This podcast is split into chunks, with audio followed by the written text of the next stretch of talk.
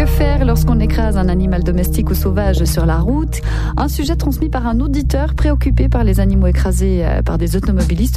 Alors, qui avertir si on a écrasé un animal sur la route? Bon, la, démarche est assez simple, en fait, avertir la police.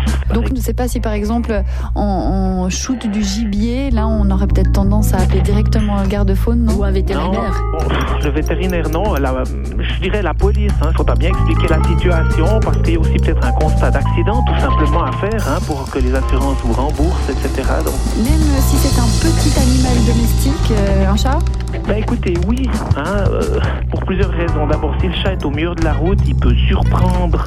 Et puis vous aurez même la possibilité de, de, racheter cet animal si vous êtes un gourmet, par exemple. La police va pouvoir vous le vendre à 8 francs le kilo